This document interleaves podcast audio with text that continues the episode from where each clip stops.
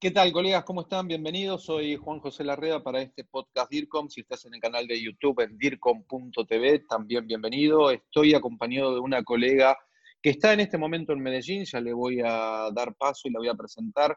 Una gran colega. Y hoy quiero hablarte junto con ella. Siempre invito a alguien que sabe mucho de un tema en especial, de la comunicación interna en tiempos o momentos de crisis como la que estamos viviendo en esta cuarentena, pandemia mundial.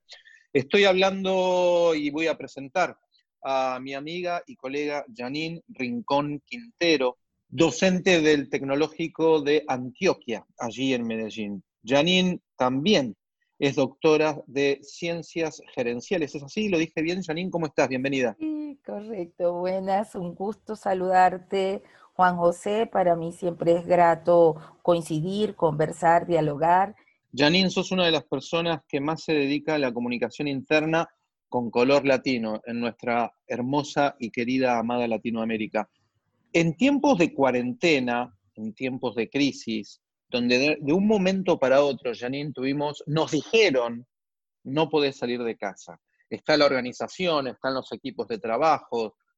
Primero te quiero preguntar cómo ves hoy la comunicación interna en nuestra región, Latinoamérica, pero rápidamente para pasar a ayudar a nuestros colegas que hoy están o con incertidumbre o se sienten perdidos o no saben qué hacer.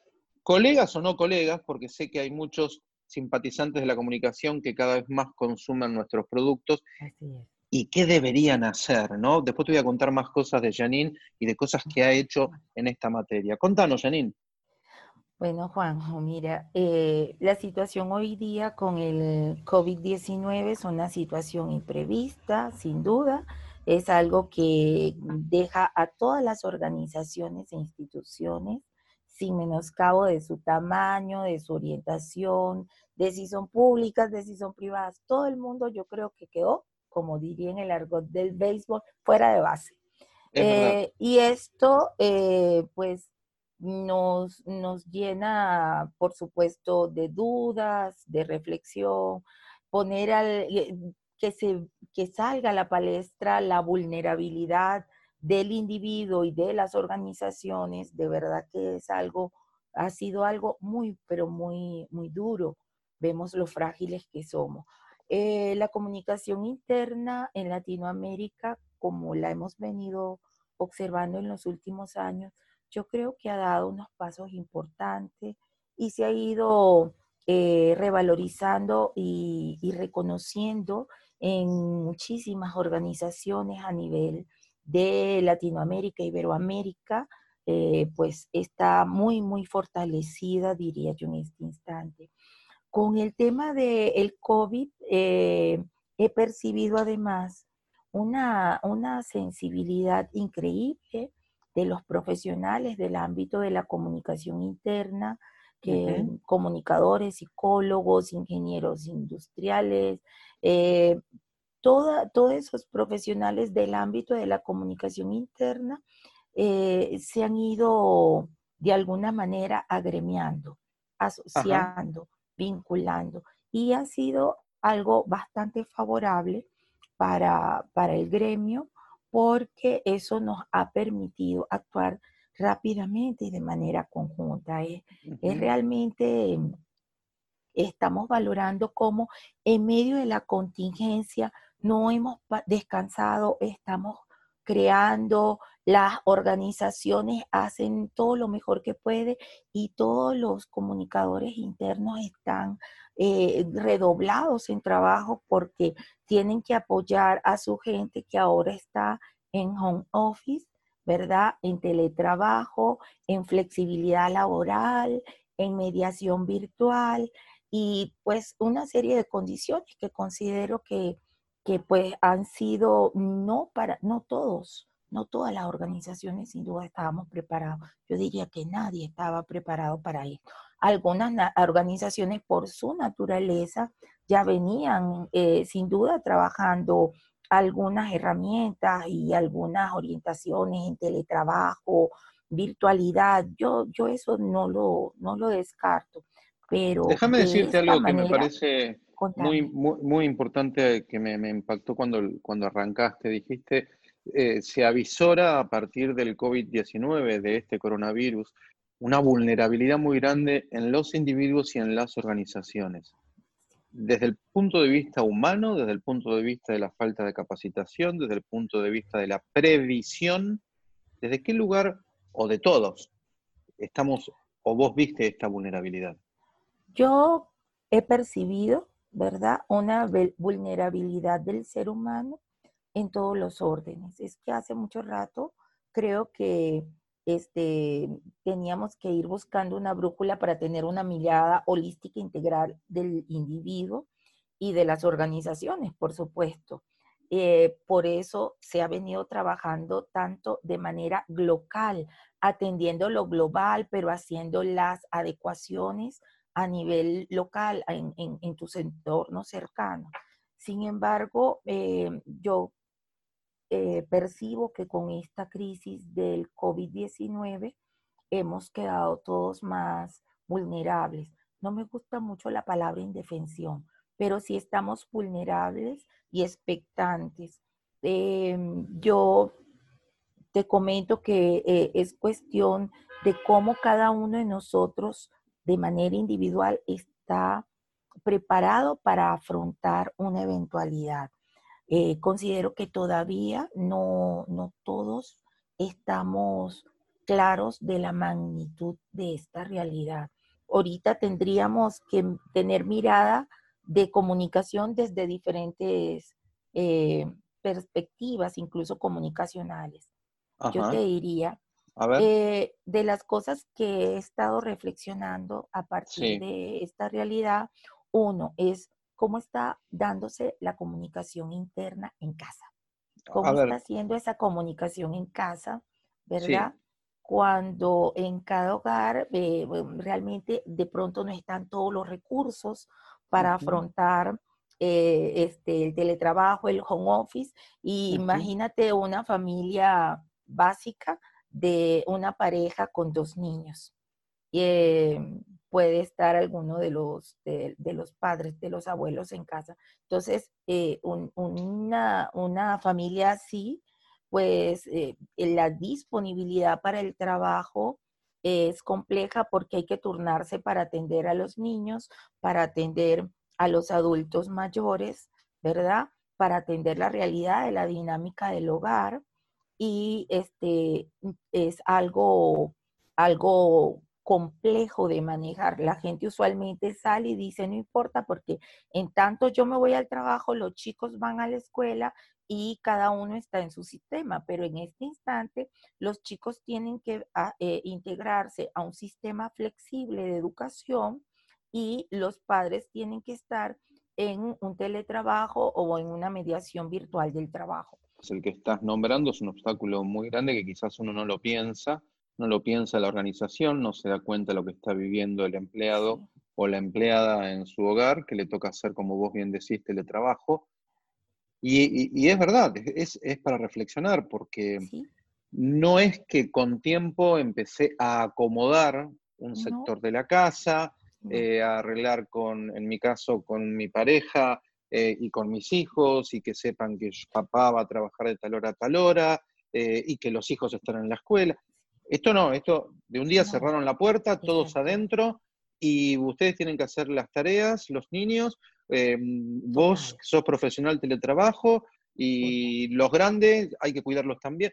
Es muy cierto lo que decís. Es Primer obstáculo. Una dinámica muy compleja y allí hay que tener una comunicación eh, familiar, que también forma parte de una comunicación interna en esta primera organización o en esta organización base que es la familia. Entonces allí también hay unas alteraciones. Además, este, que no hemos hablado sino una configuración, pusimos un ejemplo básico, y no hemos hablado de la disponibilidad de, recursos, ni los estratos, ni si dispones este, del, equipamiento tecnológico.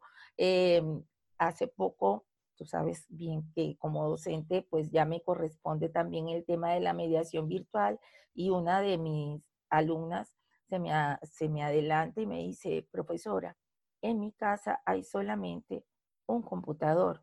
Claro. Y mi papá, mi mamá tienen que usarlo para el trabajo y mis, mi hermana y yo también tenemos que usarlo para la universidad. El computador no da abasto. Mm. Entonces, mira una realidad, una cosa así tan, tan, particular. Y no te digo nada si ese computador es un poquito antiguo.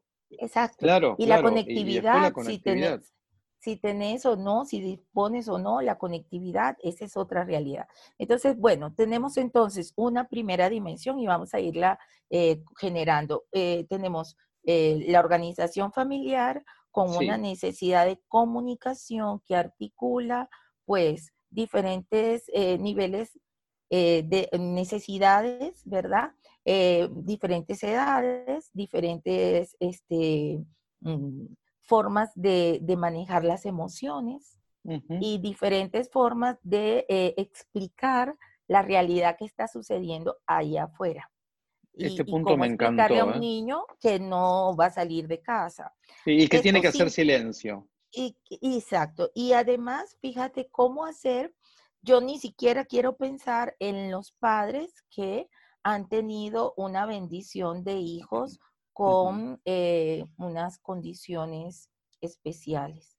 Claro, alguna discapacidad diferente. Con, con, alguna, sí, con alguna condición temporal. O capacidad diferente, sí. ¿Verdad? Con una capacidad diferenciada. Entonces, e, esa, esas circunstancias son realmente eh, preocupantes. Sí, claro que sí. Em, luego Me gusta de este buen primer punto, sí. Eso es lo que más me ha preocupado, la comunicación de familia. Luego de eso me ha, eh, me ha preocupado que cada uno de nosotros va hablando en función de cómo está preparado para una contingencia. Y entonces terminamos como imbuidos en las noticias que están presentando una realidad, una realidad que es fuerte. Y entonces cómo afrontar esa realidad eh, eh, y ese caos interior que mm, eh, perdemos la motivación, perdemos el entusiasmo, eh, eh, el valor de la no vida, estamos nada más y nada menos. Lo, que está, lo que está en riesgo es el valor de la vida. Entonces, el equilibrio emocional, es complejo de mantener. el manejo de incertidumbres, etcétera. Exacto, el manejo de incertidumbre, todas aquellas, eh, el bombardeo informacional y la infoxicación que tenemos de lávate las manos, usa esto, usa aquello, tienes que tomar previsiones, si sales, si no sales. Desde tu punto de vista, el, el, responsable de la comunicación interna en la organización o algún responsable de un área, ¿pensás que estos puntos los tienen en cuenta? Pues yo creería que algunas organizaciones sí, pero es posible que otras organizaciones no hayan tenido tiempo. Eh, no haya, es, que, es que nadie tuvo tiempo y se están preparando, pero sí, te sí, sí soy consciente de que hay muchos comunicadores ahorita, ¿verdad? Con, la camisa remangada y haciéndole frente a esas circunstancias, buscando las mejores formas. He visto compañías que adelantan las nóminas. He visto compañías que proveen los recursos eh, informáticos para el teletrabajo. He visto eh, compañías, ¿verdad? Y pues yo estoy muy bendecida.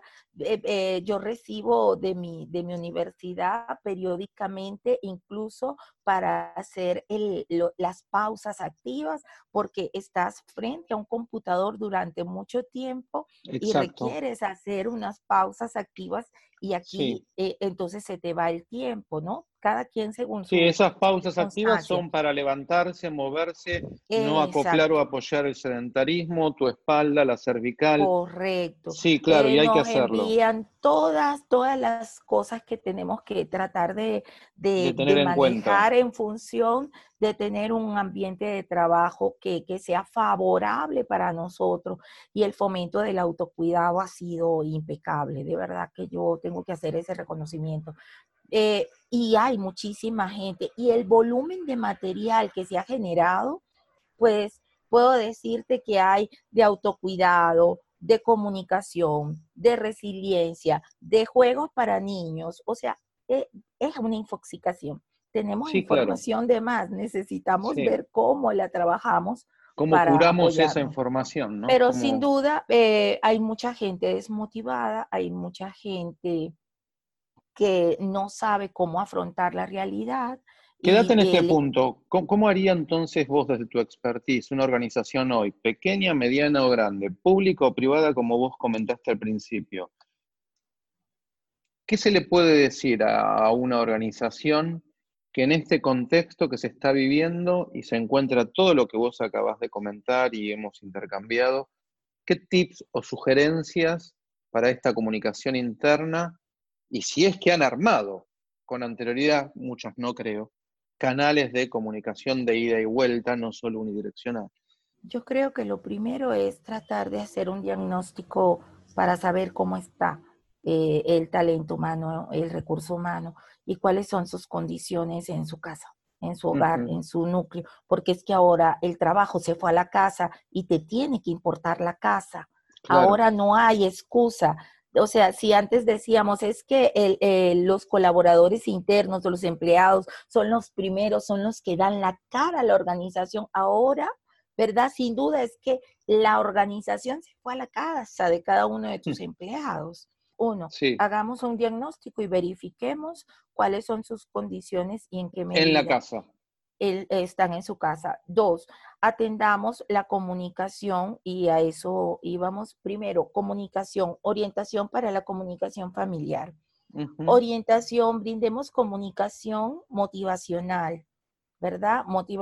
comunicación que oriente emociones, comunicación que permita eh, eh, mm, desarrollar una capacidad de resiliencia, Una, okay, una capacidad de bienestar, un estado de autocuidado y bienestar y una, una comunicación positiva. Yo creo mucho en el eh, poder de la palabra. Esto es muy bueno lo que decís, pero todo esto se, en, esta, en este contexto social que vivimos, estos puntos que nos acabas de brindar, se realizan mediante videoconferencias para reuniones diarias o puede haber otras tácticas de involucramiento en lo cual apunte a la motivación, a las emociones, etcétera? Pues ahora hay que hacerse de muchas herramientas. Uno, los equipos están usando redes sociales, ¿verdad? Como WhatsApp, para, para este, poder tener un mejor contacto. Algunas veces ahora la, el WhatsApp incluso tiene horario y tengo unos grupos que cierran el horario al horario, ya le cambian la modalidad y solo el administrador puede enviar este, mensajes que me parece bien para la infoxicación. Esas son unas medidas que se han tomado. Janina, además de WhatsApp, les recomiendo Telegram, que tiene mucho más avanzado que WhatsApp todas estas cosas que son fundamentales. Sí, el segundo punto decías, disculpa. Este, adicionalmente, pues hay varias plataformas como esta que estamos usando para videoconferencias. Y eso permite, sin duda alguna, tener eh, reuniones cara a cara. Eh, sin embargo, hay que usar el recurso del video. Video corto, video breve, indicaciones precisas, instrucciones. Ah, muy bien, videitos donde uno puede enviar para que los demás vean. Porque hay gente que no tiene la posibilidad de estar eh, en sincronía. Entonces tenemos que hacernos de elementos asincrónicos, ¿verdad? Muy bueno. De muy eh, unos recursos para fomentar eh, en diferentes plataformas, pero que ya sean asincrónicas. Yo sé que no es fácil y que no, no todos tenemos ni los mismos recursos ni las mismas capacidades. Hay que buscar que la comunicación interna organizacional provea elementos para los eh, colaboradores internos para que puedan eh, manejar esta, esta circunstancia en casa, atendiendo labores, atendiendo funciones y comportándose como un ciudadano global, porque ahora sí todos somos ciudadanos globales. Entonces, la comunicación responsable es el punto focal. Respirar comunicación, que es algo que anotaba en mi último post, em, comunicación responsable, comunicación para hacer negocios que sean sostenibles, pero que estén dando eh, solución a las necesidades del momento, comunicación con, para el relacionamiento, ¿verdad? Que es la otra de las dimensiones.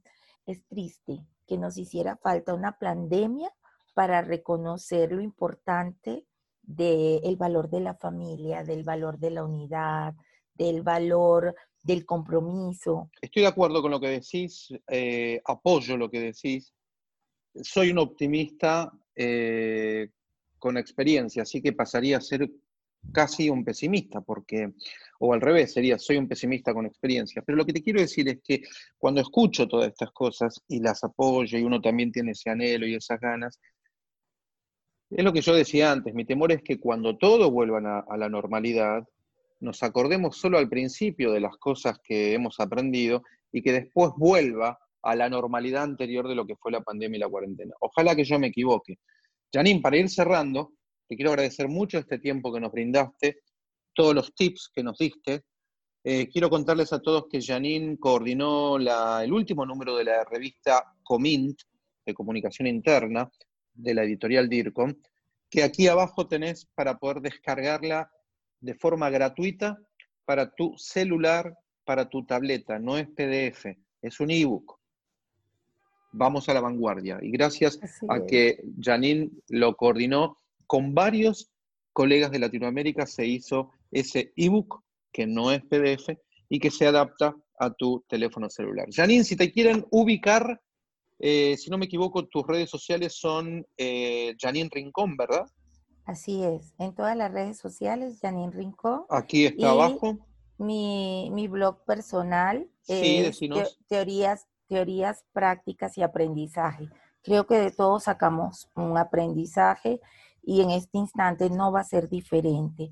Este, fue muy valioso todo tu aporte, reflexiones y charlas, nos hiciste ver otros puntos de vista. Te quiero agradecer mucho, te mando un muy fuerte abrazo DIRCOM y mucha pasión por la comunicación. Muchísimas gracias.